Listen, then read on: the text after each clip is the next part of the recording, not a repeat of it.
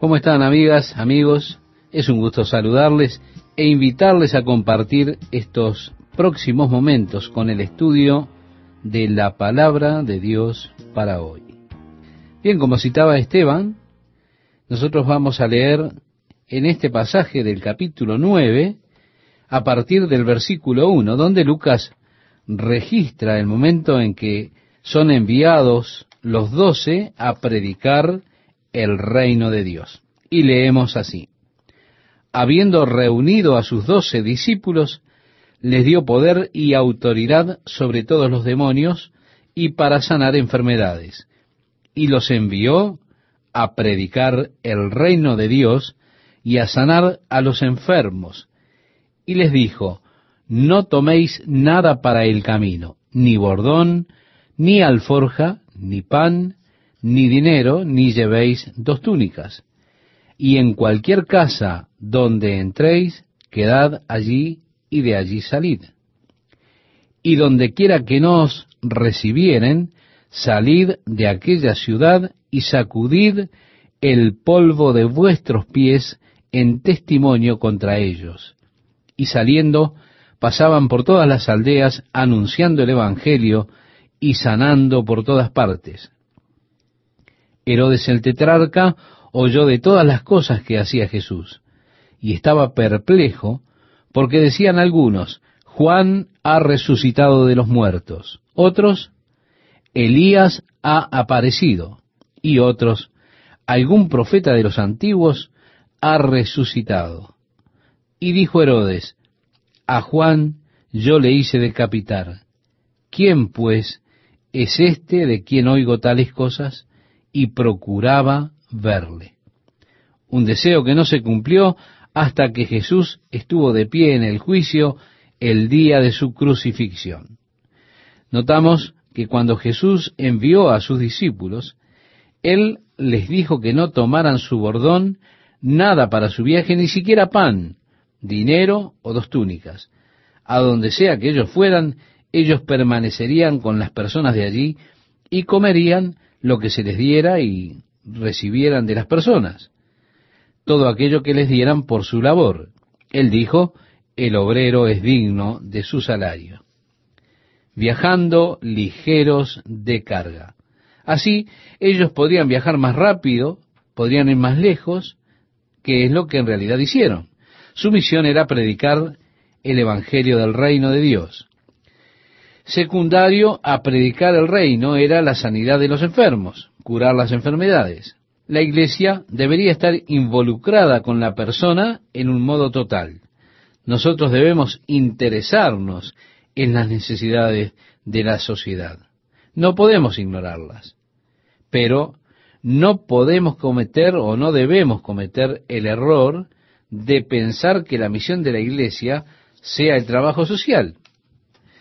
Esto es secundario a la misión de la iglesia, la cual misión es predicar el reino de Dios.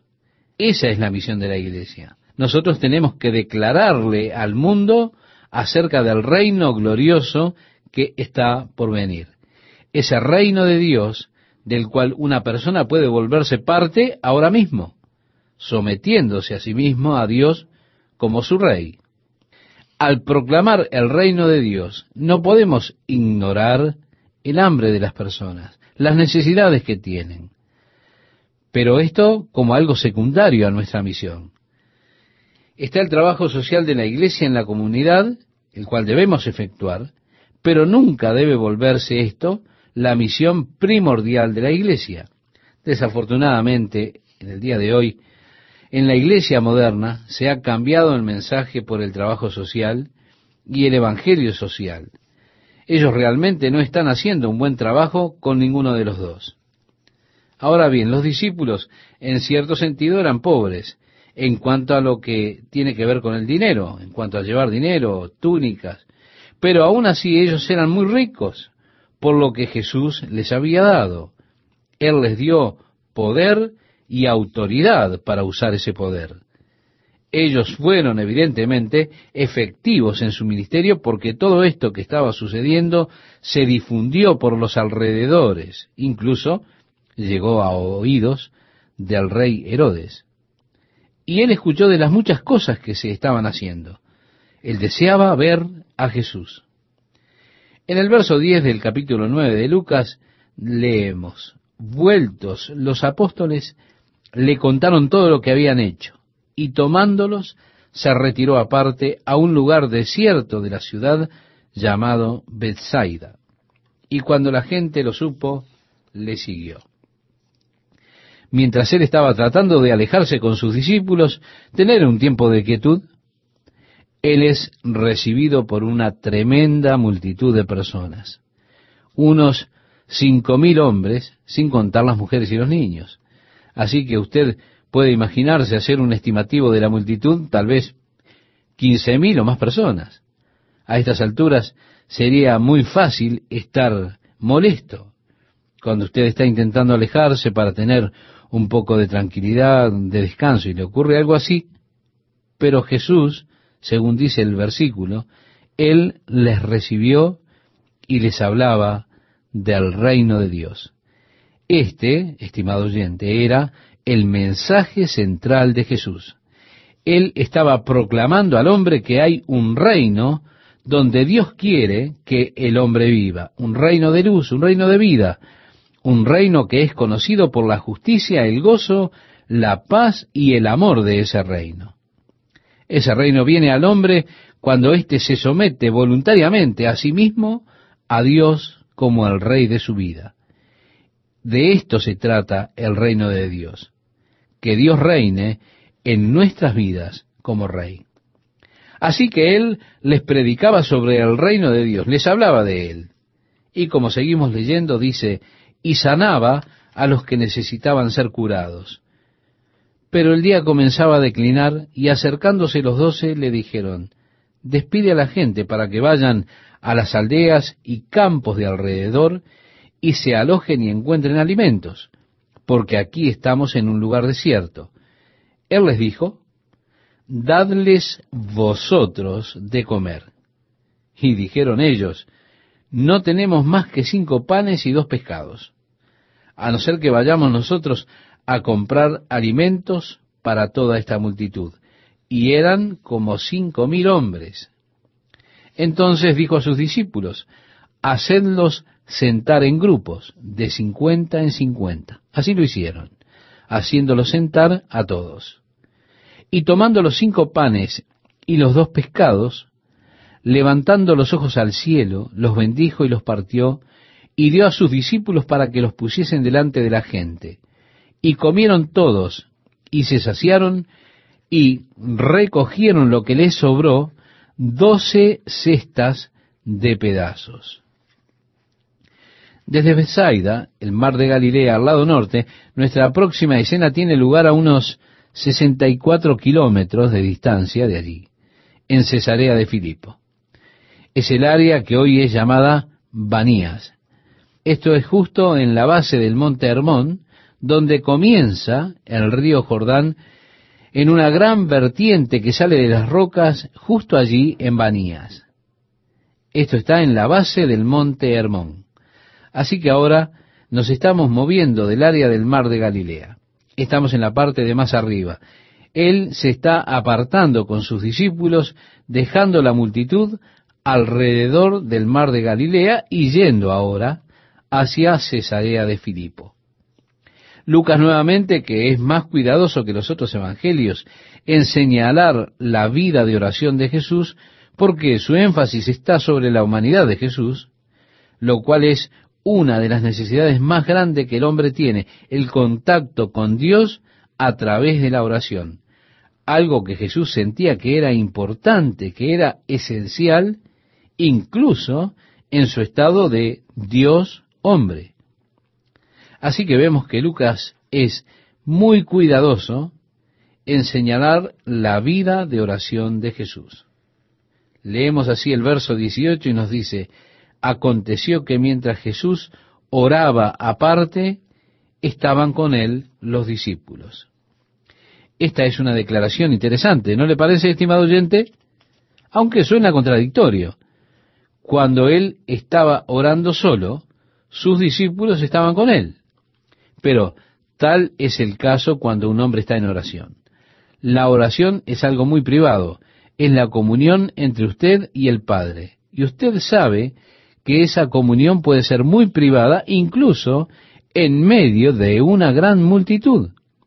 Así que él estaba orando solo, pero sus discípulos estaban con él. Y les preguntó diciendo, ¿quién dice la gente que soy yo? En otras palabras, ¿cuál es la opinión popular? Ellos respondieron unos Juan el Bautista, otros Elías y otros que algún profeta de los antiguos ha resucitado. Estas son las historias. Si usted recuerda, Herodes había escuchado acerca de ellas. Herodes escuchó que Juan el Bautista había resucitado o que era Elías o que era uno de los profetas que había resucitado. Él les dijo, ¿y vosotros quién decís que soy? Jesús les hizo esta pregunta. ¿Y vosotros quién decís que soy? Entonces respondiendo Pedro dijo, el Cristo de Dios. Pero él les mandó que a nadie dijesen esto, encargándoselo rigurosamente. Usted se preguntará, ¿por qué Jesús les pidió que no le dijeran a nadie?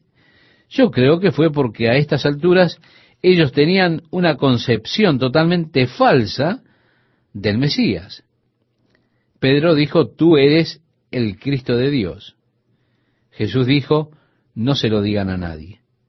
Porque los mismos discípulos aún no entendían esto. ¿Por qué? Porque el concepto judío de Mesías era el establecimiento del reino y el derrocamiento de los reinos del mundo. Y ellos no entendían que Él vendría al reino a través de su muerte. Así que debido a que no entendían totalmente la total implicancia de Él siendo el Mesías de Dios, Él les dijo, no le digan a nadie. Ustedes aún no lo entienden lo suficiente. No le digan a nadie de esto.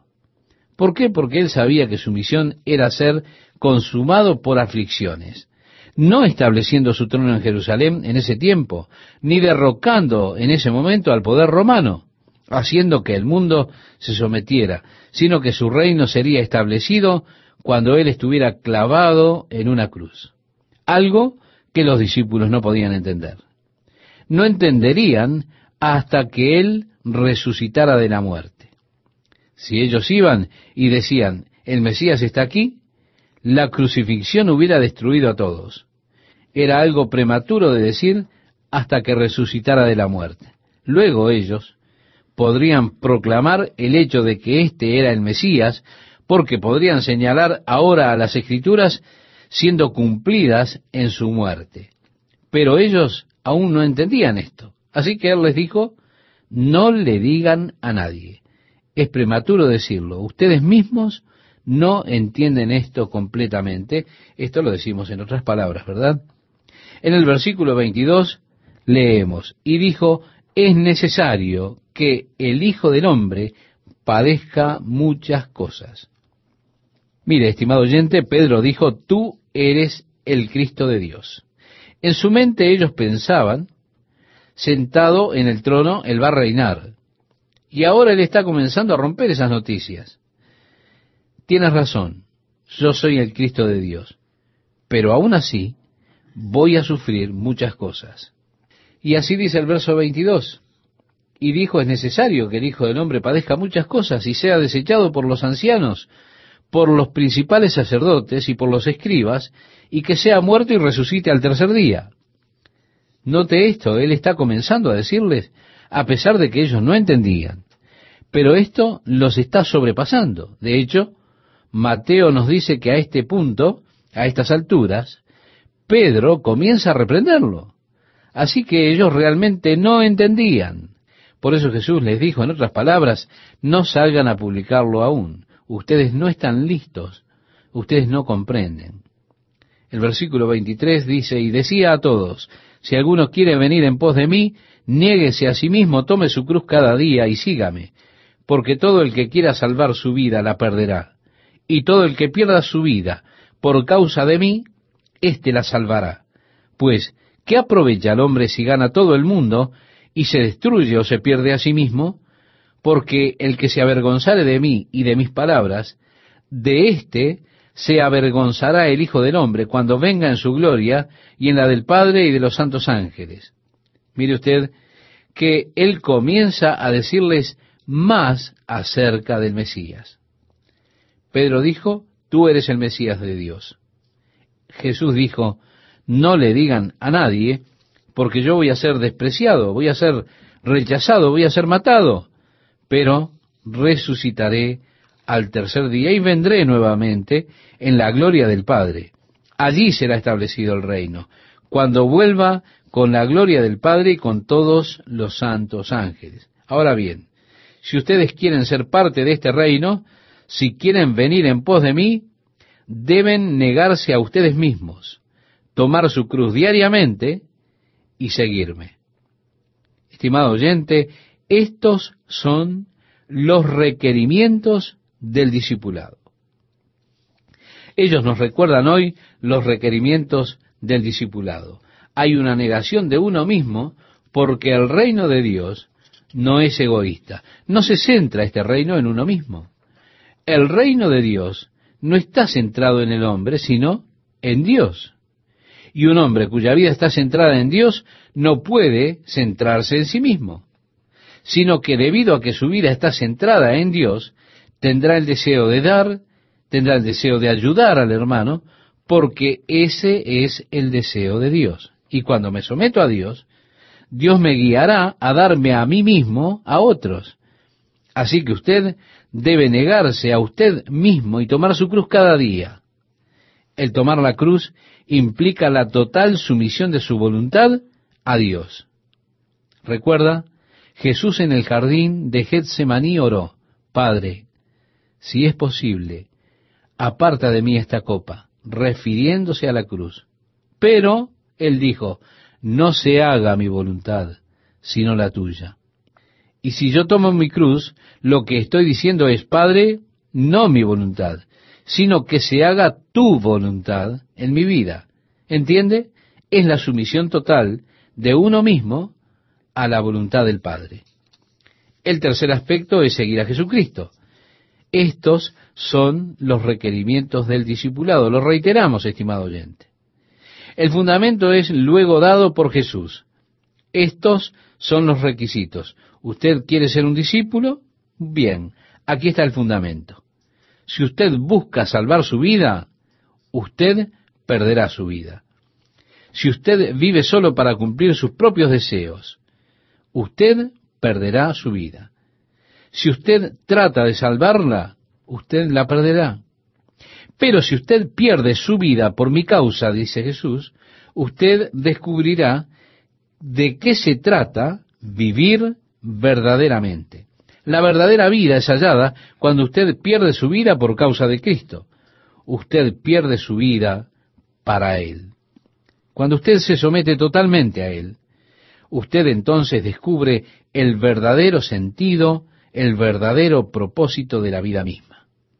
¿Por qué está usted aquí en la tierra? ¿Por qué lo creó Dios? ¿Para que usted pudiera cumplir con todos sus deseos e ir tras sus ambiciones? De ninguna manera.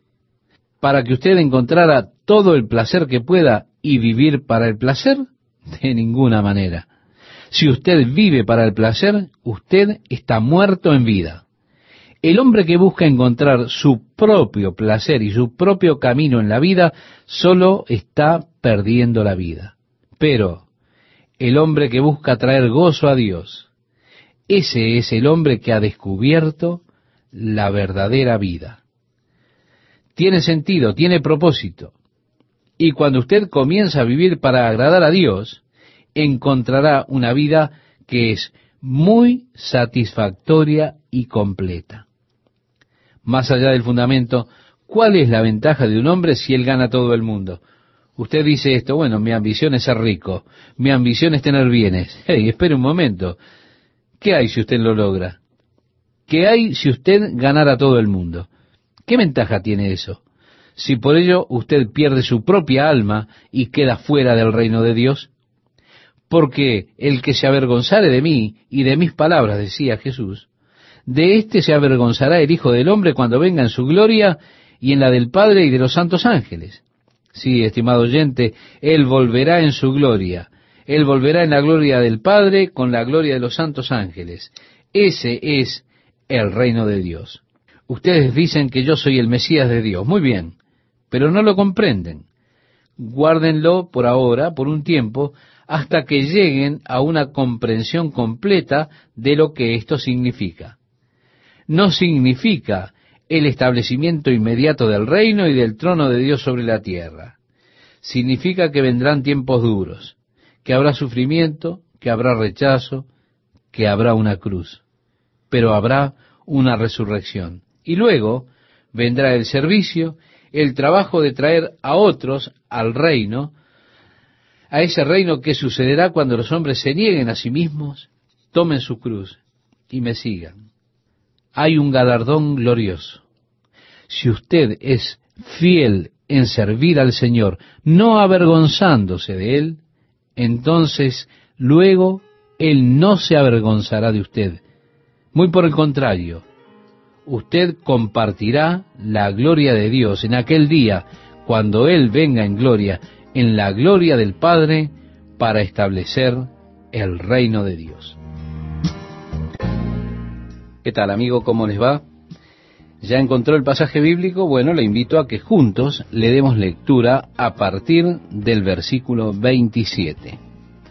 Pero os digo en verdad que hay algunos de los que están aquí que no gustarán la muerte hasta que vean el reino de Dios. Bien, estimado oyente, ellos ahora están en Cesarea de Filipo.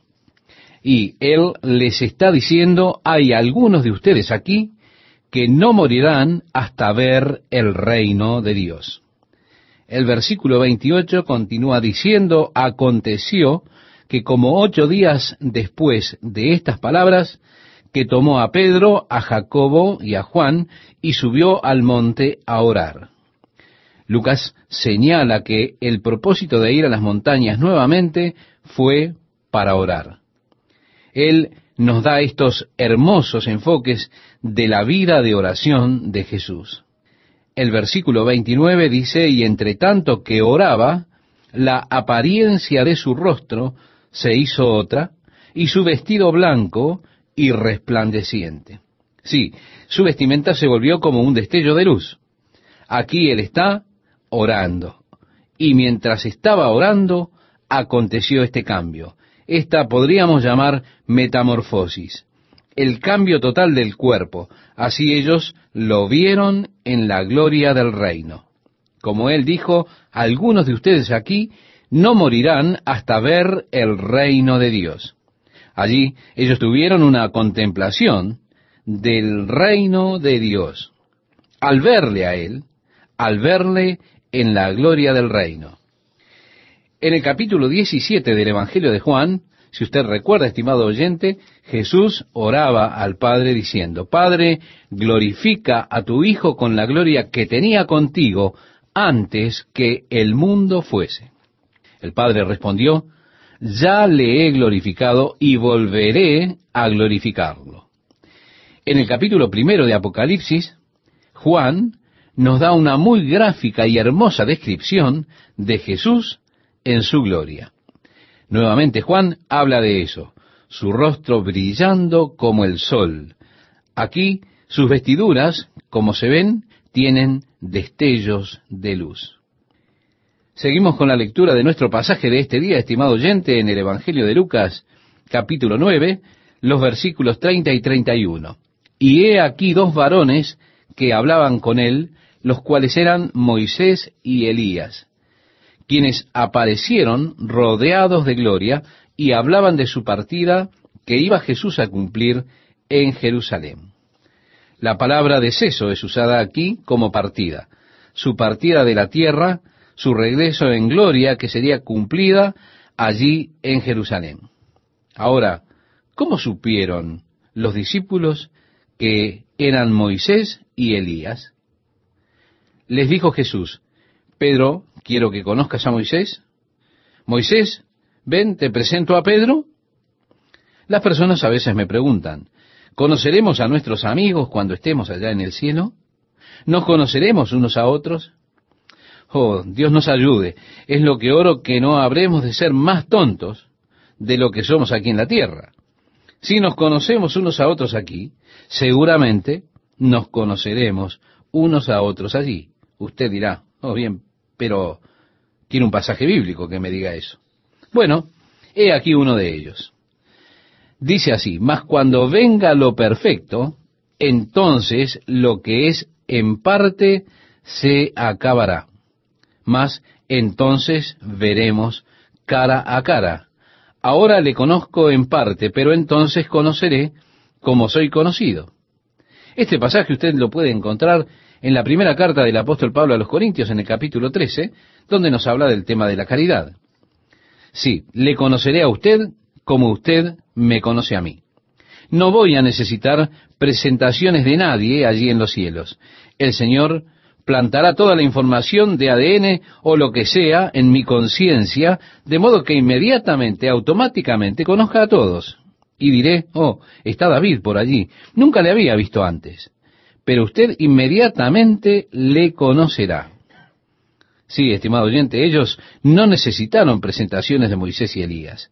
Simplemente supieron quiénes eran. Usted simplemente sabría. Usted tiene el conocimiento intuitivo. Es interesante que Moisés y Elías estaban vivos y estaban hablando con Jesús. Los discípulos fueron seres privilegiados para ver esa contemplación del mundo espiritual. En el versículo 32 leemos, y Pedro y los que estaban con él estaban rendidos de sueño. Mas, permaneciendo despiertos, vieron la gloria de Jesús y a los dos varones que estaban con él. Pedro parece como que se duerme mientras Jesús estaba orando. Él estaba con un sueño profundo. Probablemente escucharon voces, probablemente así despertaron. Y cuando observaron, vieron a Jesús transformado en gloria, sus ropas como destellos luminosos. Allí estaba Moisés, el dador de la ley, y el profeta Elías, ambos hablando con Jesús. El verso 33 nos dice, y sucedió que apartándose ellos de él, Pedro dijo a Jesús, Maestro, bueno es para nosotros que estemos aquí. Usted recuerda que tan solo unos días antes Jesús les dijo que él habría de morir. Él dijo, voy a Jerusalén, seré rechazado por los escribas y fariseos, ellos me matarán. Ahora Pedro está diciendo, Señor, está bien quedarnos aquí, permanezcamos aquí, construyamos tres tabernáculos, no dejemos este lugar. En otras palabras, no volvamos a Jerusalén. El verso 33 nos dice, y hagamos tres enramadas, una para ti, una para Moisés y una para Elías, no sabiendo lo que decía. Otro evangelio explica, porque él no sabía qué decir. Y mire, estimado oyente, si usted no sabe qué decir, lo mejor que puede hacer es callarse. Usted se puede meter en grandes problemas tan solo por decir algo porque piensa que debiera decir algo. Pero muchas veces, en ese momento, es mejor permanecer en silencio. Pedro dijo, es bueno estar aquí.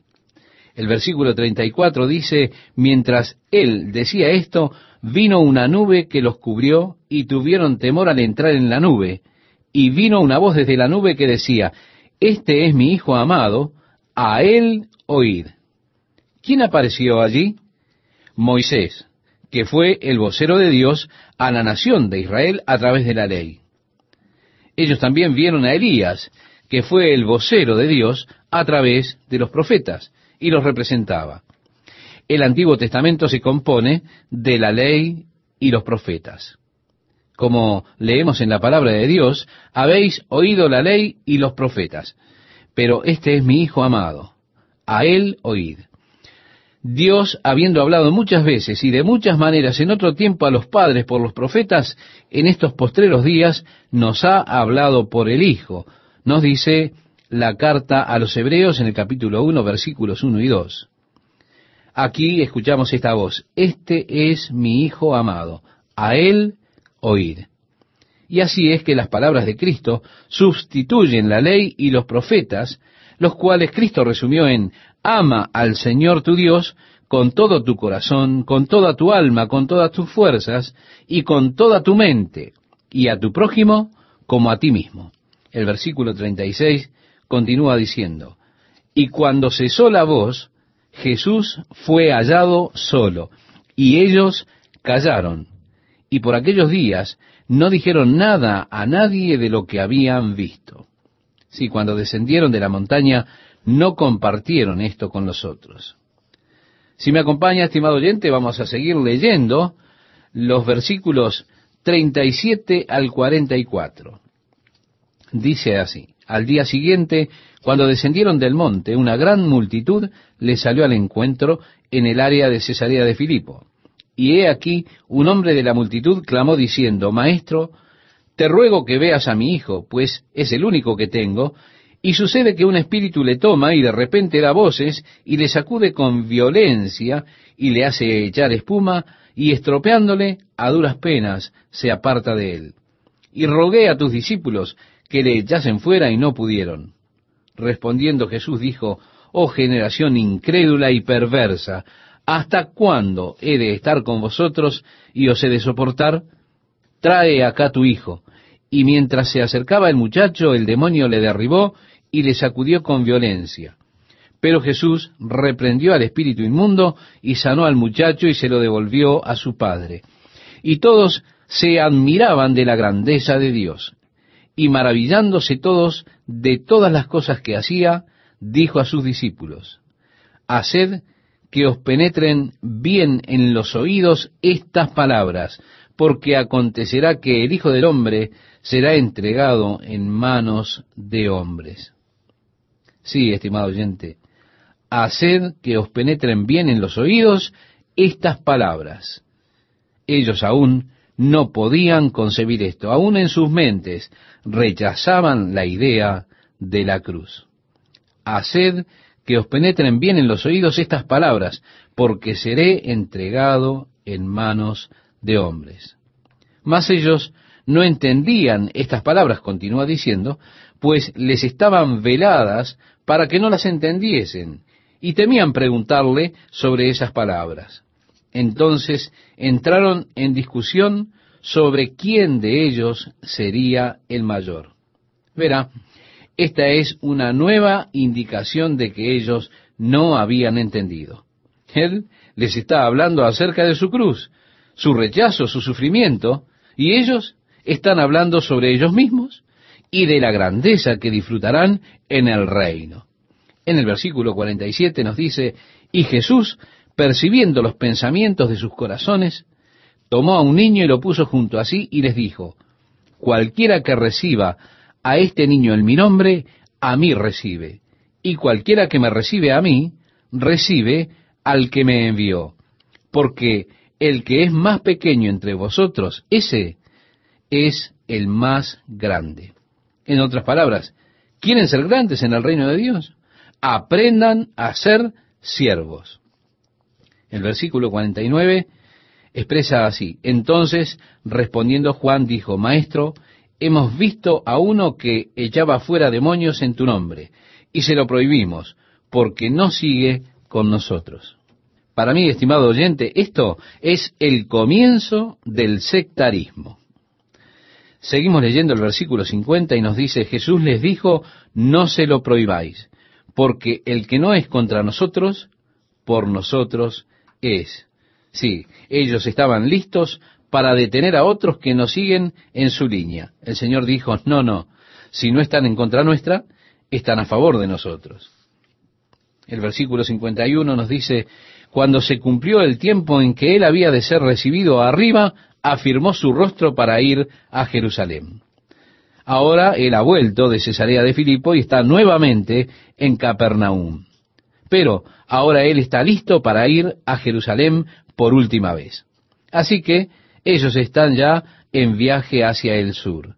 Ellos vienen hacia Jerusalén a través de Samaria.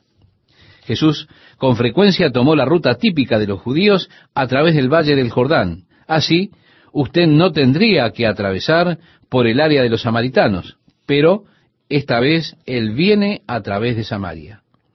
era ya el tiempo en que él debía ser recibido arriba. Y como nos dice la palabra de Dios, él enderezó su rostro como pedernal para ir a Jerusalén. En Lucas capítulo 9, versículo 52 leemos, y envió mensajeros delante de él, los cuales fueron y entraron en una aldea de los samaritanos para hacerle preparativos. De hecho, ellos encontrarían un lugar para que él se alojase. Había una buena compañía de personas que viajaban con Jesús. Probablemente fueran cuarenta o cincuenta personas en esa compañía que viajaban con ellos. Y así es que esto demandaba ciertos preparativos. Algunas personas iban delante, compraban alimentos, buscaban los lugares para reposar y demás. Jesús entonces llegaba luego con su compañía. Así que ellos fueron a la aldea de los samaritanos para hacer preparativos. Pero ¿qué pasó? Ellos no le recibieron, porque era obvio que él se dirigía a Jerusalén, y porque el tiempo de la Pascua se acercaba, y sin dudas se figuraron de que él se dirigía hacia Jerusalén para celebrar la Pascua, la cual los samaritanos sentían que debía celebrarse en el monte Jericín, allí en Samaria. Mire, al presente los samaritanos aún celebran la Pascua en el monte Jericín ofreciendo allí un cordero. Hay tan solo unos 200 samaritanos aproximadamente que quedan en el mundo.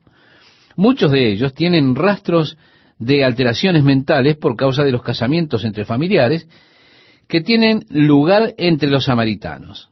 Así es que al momento ellos casi se han extinguido. Pero los que quedan aún ofrecen todavía el cordero en la cumbre del monte Jericín. Así que ellos sienten que este es el lugar donde Dios fue adorado. Allí fue donde Abraham construyó su altar para sacrificar a Isaac. Ellos lo tienen como un lugar sagrado de adoración a Dios. Y por causa de esta animosidad, por causa de este antagonismo que existió entre los judíos y los samaritanos, porque no tenían trato los unos con los otros. Cuando parecía que Jesús iba de camino a Jerusalén, entonces no le permitieron quedarse en la aldea. No le dieron hospitalidad en absoluto.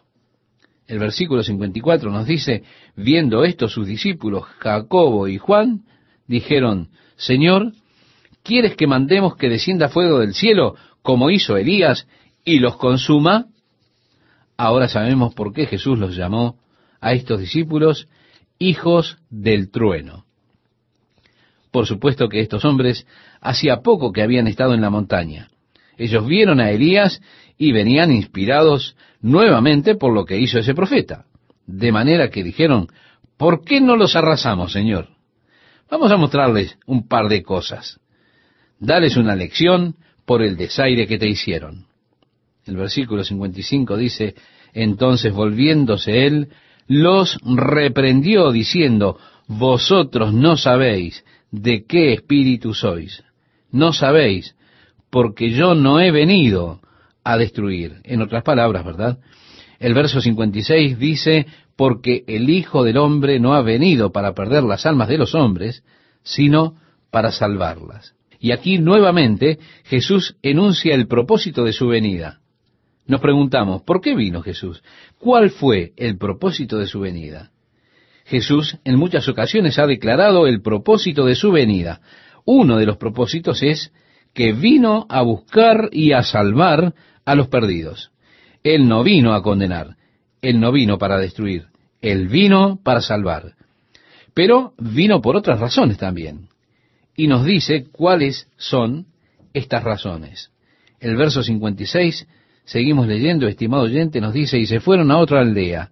Yendo ellos, uno le dijo en el camino, Señor, te seguiré a donde quiera que vayas. Básicamente Jesús le dice, amigo, saca cuentas. Hay muchas personas que son tocadas por la emoción cuando vienen a Jesús. Oh Señor, haré cualquier cosa por ti. Pero Jesús dijo, espera un minuto, saca bien las cuentas. El versículo 58 leemos, y le dijo Jesús, las zorras tienen guaridas, y las aves de los cielos nidos, mas el Hijo del Hombre no tiene dónde recostar la cabeza. Tú dices que me has de seguir a donde quiera que vaya. Bueno, te va a costar esto. ¿Estás dispuesto a pagar el precio? Y esto es, en otras palabras, lo que Jesús está diciendo. Considera el costo y luego toma una determinación. No despegues sin previamente considerar el peso del costo. El verso 59 dice, y dijo a otro, sígueme. Él le dijo, Señor, déjame que primero vaya y entierre a mi padre. Yo quiero, estimado oyente, que usted note aquí en las palabras que expresó este pretendiente seguidor de Cristo, que él decía primero yo. ¿Usted ve la razón por la cual él no pudo seguir a Jesús? Sí, nadie que sea un yo primero puede seguir a Jesús. Mire, para seguir a Jesús, usted tiene que negarse a usted mismo. Pero al momento que usted dice yo primero, entonces queda descalificado para seguir a Jesús. De manera que dijo, permíteme primero. Uh, no te puedo permitir eso. Si usted reconoce que Jesús es el Señor y está determinado a seguirlo, es Jesús primero. Pero esta persona dijo, déjame que primero vaya y entierre a mi padre. Jesús le dijo, deja que los muertos entierren a sus muertos, y tú ve y anuncia el reino de Dios. Quizá usted diga, bueno, qué frío, qué insensible debió haber sido Jesús. Mire, no permitirle a este hombre ir al funeral de su padre, porque cualquiera le daría libre para asistir al funeral de su padre. Pero permítame decirle que esa frase, deja que primero entierra a mi padre, es una interesante frase de dilación. Ello no significa que su padre hubiera muerto. Es una frase que aún ellos usan en el presente. Una frase que equivale a decir, quiero quedarme cerca de casa por un tiempo. ¿Se da cuenta? Espera a que mi padre muera y bueno, luego iré. No significaba que su padre estuviese muerto o estuviese pronto para ser enterrado, porque siempre enterraban a sus muertos a pocas horas de haber fallecido. De hecho, dos horas luego de que moría la persona, era enterrada. Así que al decir, permíteme enterrar primero a mi padre, él le está diciendo, quizá en el camino tengo algunas cosas que quiero hacer primero y quizá las haga antes. En otras palabras, él decía, yo primero. Entonces también dijo otro, te seguiré, Señor, pero deja que me despida. Esto usted lo encuentra en el versículo 61. Oh, vamos muchachos, aprendan la lección. No puede ser de ese modo, no puede ser yo primero cuando se trata de seguir a Jesús. El verso 61 nos dice, déjame que me despida primero de los que están en mi casa. Jesús le dijo, ninguno que poniendo su mano en el arado mira hacia atrás es apto para el reino de Dios. Esto, estimado oyente, lleva consigo un compromiso, un total compromiso con Jesucristo. Puede costar relaciones familiares. Usted no puede avanzar hacia adelante mirando hacia atrás.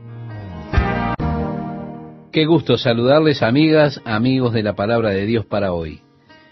En el pasaje que citara Esteban, la palabra de Dios dice, después de estas cosas.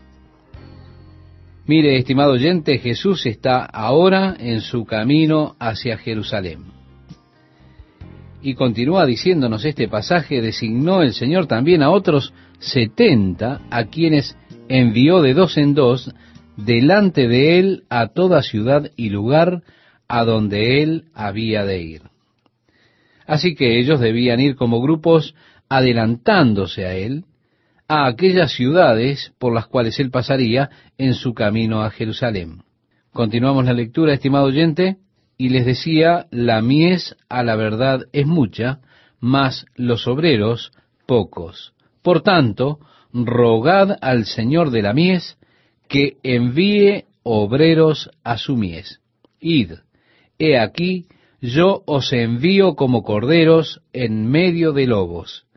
No llevéis bolsa, ni alforja, ni calzado, y a nadie saludéis por el camino.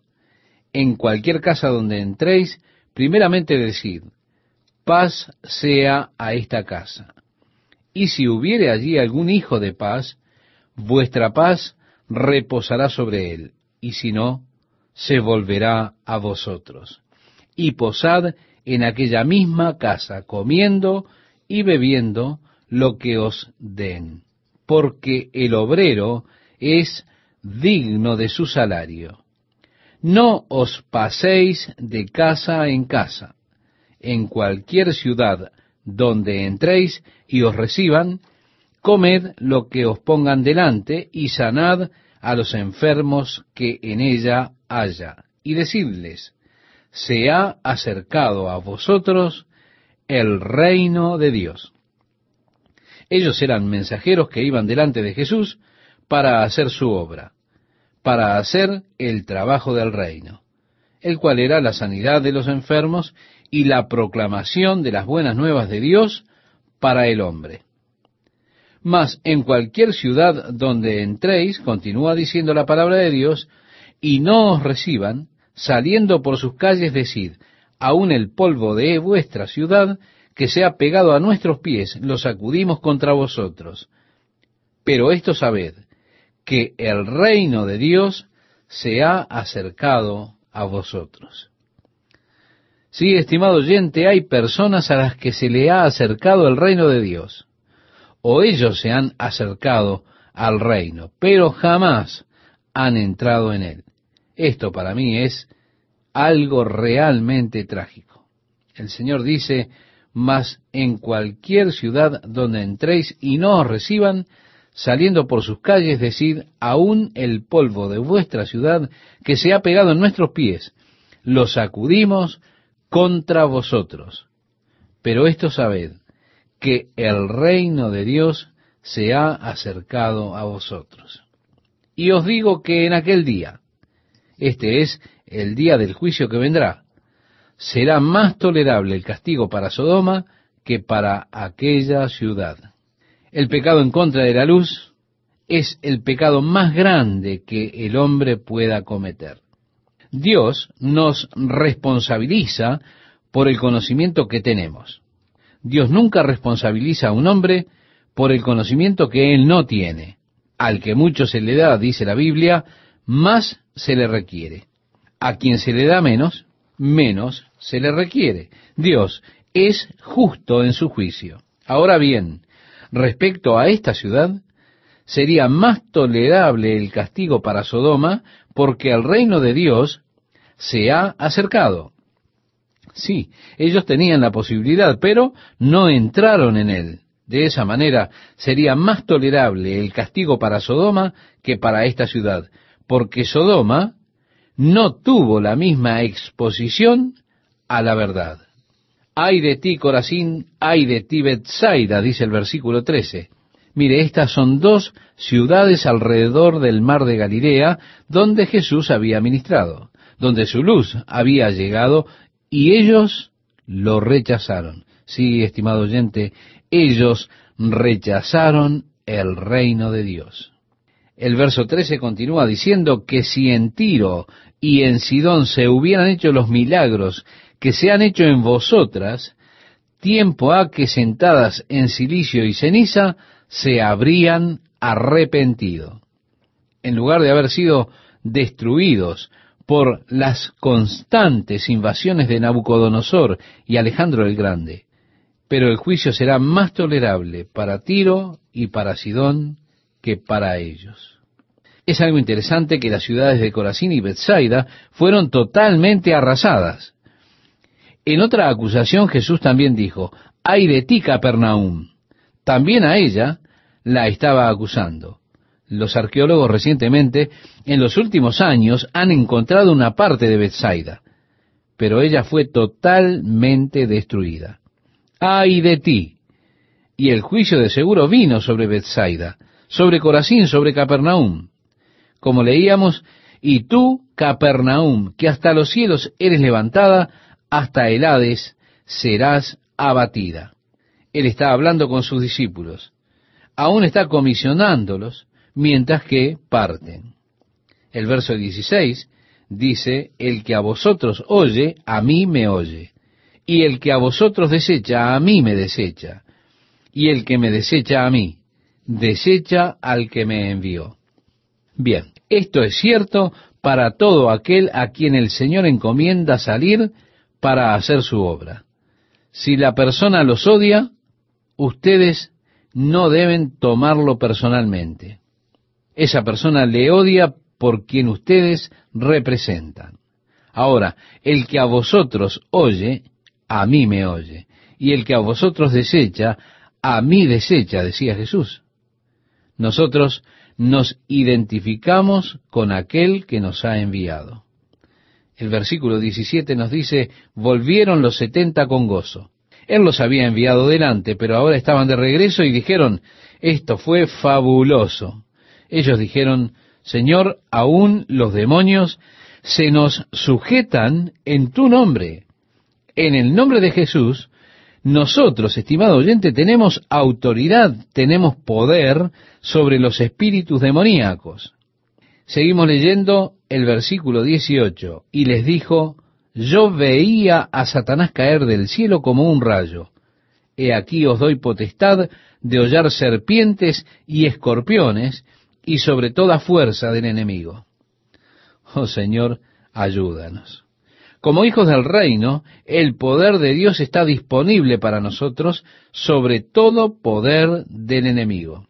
Por eso es que Martín Lutero escribió, el sombrío príncipe de las tinieblas, nosotros no temblamos ante él. Una pequeña palabra es mortal para él. Ese nombre, o esa palabra sobre toda palabra, el nombre, el poder del nombre de Jesús. Sí, estimado amigo, estimada amiga, nosotros no necesitamos temblar. El Señor nos ha dado autoridad y poder sobre todo poder del enemigo. Pero es tiempo de que nosotros ejercitemos ese poder, es tiempo de que lo usemos. Como dice el verso 19, y nada os dañará. Recuerda, estimado oyente, cuando el apóstol Pablo estaba allí a la orilla, luego del naufragio, Estaban haciendo un fuego y una víbora venenosa se prendió de la mano de Pablo. Los nativos dijeron, este debe ser un asesino o algo, porque a pesar de haber escapado de la tormenta, los dioses no lo dejan vivir.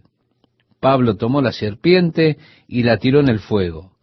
Las personas se quedaron observándolo porque sabían que pronto él comenzaría a tener convulsiones y habría de morir. Y cuando vieron que él solo seguía sentado allí, calentándose él mismo, hablando y demás, entonces cambiaron de parecer. Ellos dijeron, él debe ser un Dios, nada lo lastima.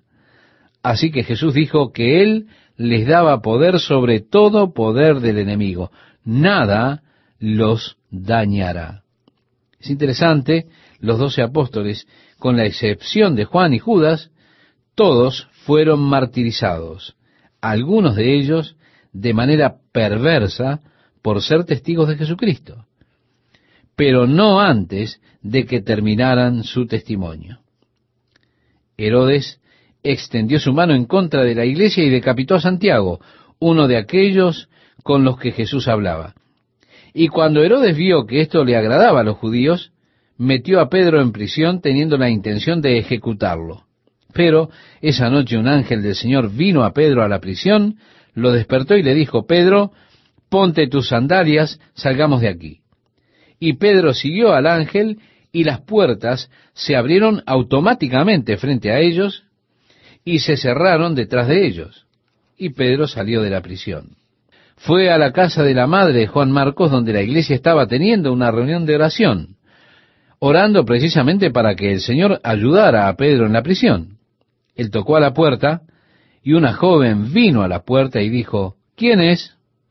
Él dijo, soy Pedro. Ella se emocionó tanto que ni siquiera le abrió la puerta.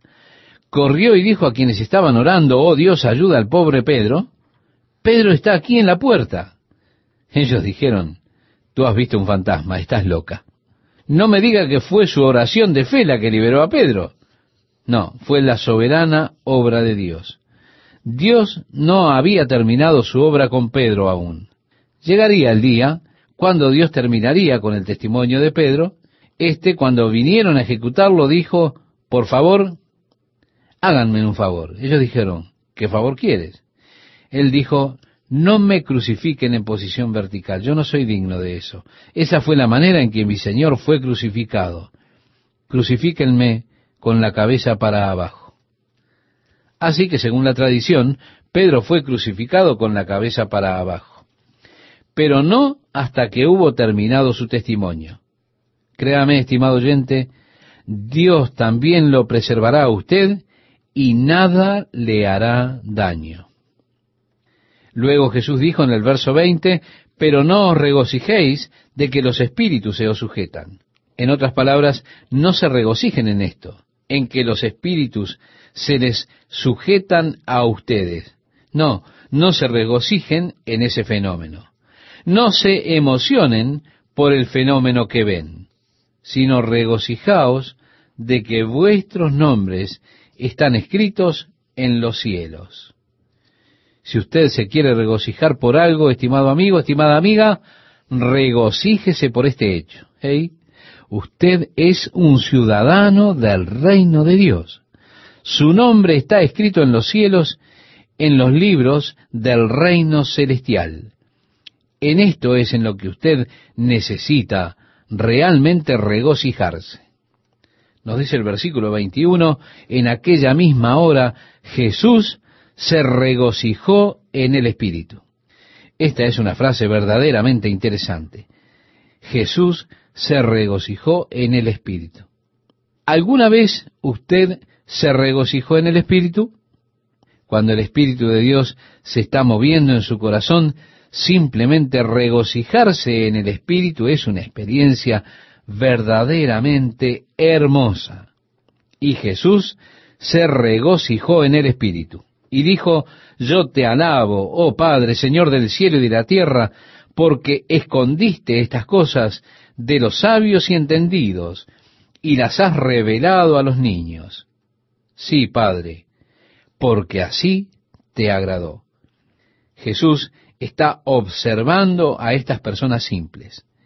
Él ve su emoción cuando ellos dicen, oh Señor, lo que vivimos fue glorioso tuvimos un tiempo muy bueno. Los demonios se sujetaban a nosotros, estuvimos haciendo esto, estuvimos haciendo lo otro, y tú debiste haber visto eso y, las demás cosas. El Señor les dijo, eso es bueno, pero no se regocijen en esas cosas, regocíjense en que sus nombres están escritos en el cielo, ustedes son parte del reino de Dios. Y luego le vemos a él diciendo, oh, es hermoso, ve a estos pequeños. Ellos no eran los fariseos, no eran los gobernantes. Ellos simplemente eran francos, personas simples. Jesús dijo, yo te alabo, oh Padre, Señor del cielo y de la tierra, porque escondiste estas cosas de los sabios y entendidos y las has revelado a los niños. Sí, Padre, porque así te agradó.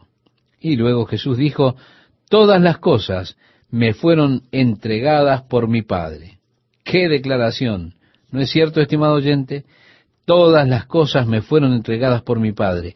Y nadie conoce quién es el Hijo sino el Padre, ni quién es el Padre sino el Hijo, y aquel a quien el Hijo lo quiera revelar. Nadie sabe realmente quién es Dios, excepto aquellos a quienes Jesús les ha revelado también la verdad del Padre. Ningún hombre puede venir al Padre si no es por el Hijo. Así que si usted ha sido guiado a Dios a través de Jesucristo, esté agradecido por eso. Porque a menos que allí esté el trabajo del Espíritu de Dios en su vida, usted nunca podría haberlo hecho.